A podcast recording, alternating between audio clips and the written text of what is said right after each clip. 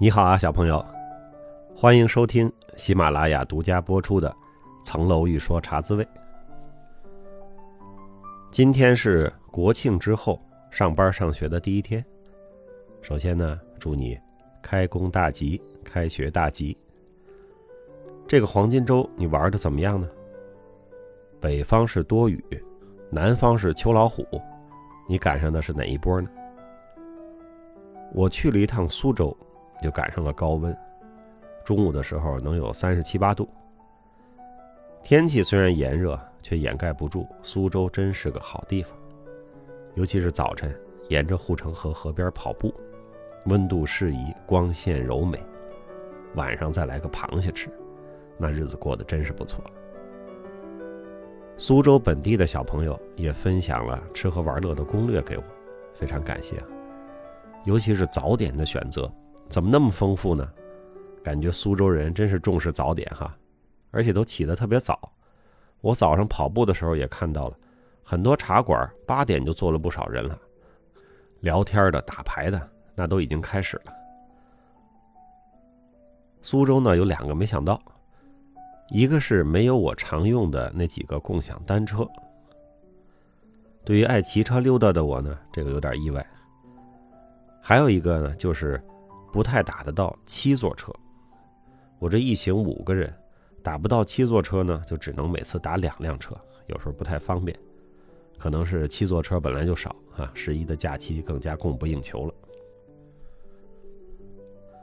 我是坐高铁往返的，北京南站还是那样，命门就在停车场，稍微一繁忙就是进不去也出不来。苏州北站坐车很方便，但是我觉得检票的管理啊，可以再组织一下。回来时候到该我上车的时候，发现那闸机过不去，一个民警同志很辛苦，拿着一个小喇叭在那喊：“北京下车的要人工检票，要查验北京健康宝。”当时啊，有几班接的很近的去北京的车，大家也不分车次，因为离的就几分钟嘛，都在闸机那儿。然后进不去，又涌向了人工检票，还有健康码打不开啊，各种情况。那个进站的队伍走得很慢。我上车之后啊，半分钟车就开了，啊，动作再慢点就要误了车。像这种情况呢，我感觉还是可以提前准备，是吧？比如有单独的检票区，提前反复广播，最好不要到了闸机口进不去，再轰着大家重新去排人工检票的队。交通出行的这个公共服务水平，感觉可以提高的还有不少。呃，也不能说没出事儿就是完成任务了，是吧？还得尽量让大家方便舒适，这才配得上我们越来越好的硬件嘛。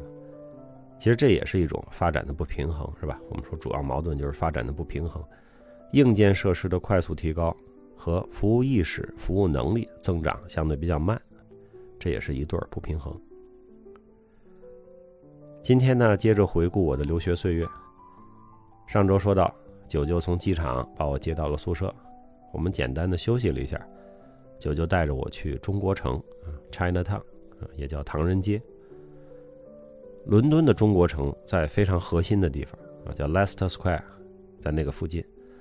Leicester Square 周围啊有很多的电影院，还有音乐剧、舞剧的剧院，好像皇家歌剧院也在附近。感觉那一块啊，就是一个演艺中心，和北京的天桥差不多。我宿舍门口有两个公共汽车，一个三十八路，一个十九路，都能到中国城。所谓中国城哈，也就是三五条小街，有些中餐馆和中国超市。超市我记得有一家大的红色招牌，好像叫龙凤，还有一个绿色招牌的叫啥我忘了。这几家超市就是我未来一年的给养供应中心。虽然它叫中国城，但是我到那儿呢，并没有特别亲切的感觉。店里的东西有些是国内的货，但很多还是当地的或者来自香港、东南亚的东西。比如调料很多是李锦记的，当时的我在北京，从来也是没见过、没听说过李锦记。那会儿我只知道酱油，我也不懂什么是老抽，什么是生抽。醋我倒是知道陈醋和香醋，但是那些超市里卖的呢，却是叫白醋、海鲜醋，它是这种分类法。这些中国超市的老板呢，基本上都操着南方的方言，是粤语还是闽南话还是潮州话，我也分不太清。很多食材呢，可能也是南方常见而北方人不熟悉的。有意思的一点就是，中国超市里还有很多祭祀用品，烧的那些黄纸、白纸、冥币、蜡烛、祖先牌位，这些东西占了很大的区域。我当时就和九九说。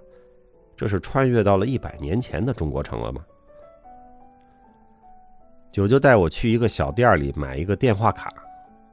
中国城里有一些小店哈，专门经营往中国打电话便宜的那种电话卡。七点多钟，伊牙下班来了，他在金丝雀码头上班哈，叫 Canary Wharf，是伦敦新兴的 CBD。他从那边跑到中国城来还挺远的。天色暗下来。感觉伦敦比北京要冷，但是天上的一轮圆月和家乡的是一样可爱。我们三个人在中国城的一个餐厅坐下来吃饭，伊牙和九九呢就给我讲各种生活的注意事项，话题离不开一件事儿，就是花英镑真贵。伊牙说，他刚到的时候更年轻，才十九岁，自己不会过日子，看着什么都贵，就老饿着。后来发现不是办法。还是要适应当地的物价才能吃好，吃好才能心情好。九舅说：“你就不要老在心里乘以十三，你就要告诉自己，一磅就是一块钱。”他说是这么说，可是我这个乘以十三的心算就没停过。在英国那段时间，哈，你随便报个数，我马上就告诉你乘以十三等于几。吃完饭剩了点菜根儿。在我这个刚从北京来的人来看啊，这没什么可打包的了，已经吃完了。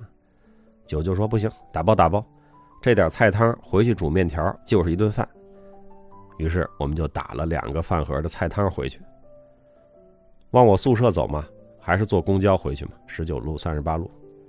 伊牙上车的时候拿出了一摞小纸片，他说这个叫 Bus Savers，一次买六张，便宜点。正常的公交车票价是一磅。啊，你一次买六张，就平均每张不到一磅。伊雅给了售票员一张 Bus Saver，我说我们俩的你也给了吧？伊雅说你们不是有今天的 Day Pass 吗？我和九九恍然大悟，原来那个从机场来的 Day Pass 是全伦敦平汤的通票。伊雅说你们俩不会过来坐公交车还买票了吧？我们俩痛苦的点点头。九九他不在伦敦住啊，他在莱斯特上学。这次他是专门来接我的，所以伦敦这套公交的便宜精，他玩的不如伊牙那么溜。我们三个人回到我宿舍，又聊了一会儿。伊牙看我的宿舍呢，就在裸床垫上给了一个薄被子。当然了，你盖着它，它就是被子啊；你铺着它，就是个褥子。但是就这么一件。伊牙说：“你明天去我那儿再拿一个吧，你这一个不够用啊。”我就和伊牙商量好了，明天下午等他下班，我去金丝雀码头看他。晚上伊牙回家了，九九在我这儿睡了一宿。第二天他也回莱斯特了，他还有事儿。我上午呢自己出去转了转，按照伊牙给的路线摸索到了学校。这一路还挺好走的，可以穿过两个律师学院，叫 Grace Inn 和 Lincoln's Inn。这两个律师学院呢都是风景优美，有大草坪，有古建筑。古典的法律职业气息浓郁。走在伦敦街上，我记得还有两个突出的感觉：第一就是白天也比北京冷；第二，这街上怎么没有人呢？中午我去超市买了点面条和鸡蛋，做了一顿饭。下午两点左右啊，我感觉有点困，我就说睡一下吧。到五点多钟出发去找伊牙。睡梦中呢，我宿舍的座机电话响。我接起来是前台，前台说有人找你，我说接过来吧。一听是伊牙，他就笑了，问我，说你是不是睡觉呢？我说是啊。他说你知道现在几点吗？我说大概四点。他说现在七点了，我在河边等你呢。我说啊，这没想到啊。他说你手机是不是没开声音啊？我打你手机没打通，我就打了宿舍总机，因为伊牙过去也是这个宿舍的，所以他熟门熟路。我说：“那我还过去吗？”他说：“算了，今天太晚了，你明天再来吧。”我说：“好。”没想到啊，就错过了这么一天。我再去就赶上了伦敦的公交、地铁大罢工。我后来几乎是全程腿着从伊牙家跋山涉水回到 Rosebery。那到底是怎么回事呢？我又是怎么背着一床被子横穿了伦敦金融城的？我们下周再讲。小朋友，你刚到一个地方上学或者工作，有没有遇到过我这种人生地不熟的奇葩事儿呢？欢迎留言分享。大家一起开心一下。今天是寒露节气，寒露入暮，愁衣单，天气渐凉，小朋友不要贪凉，注意保暖。同时也别忘了，请努力找时间读书，请努力找时间锻炼，请多多帮助他人。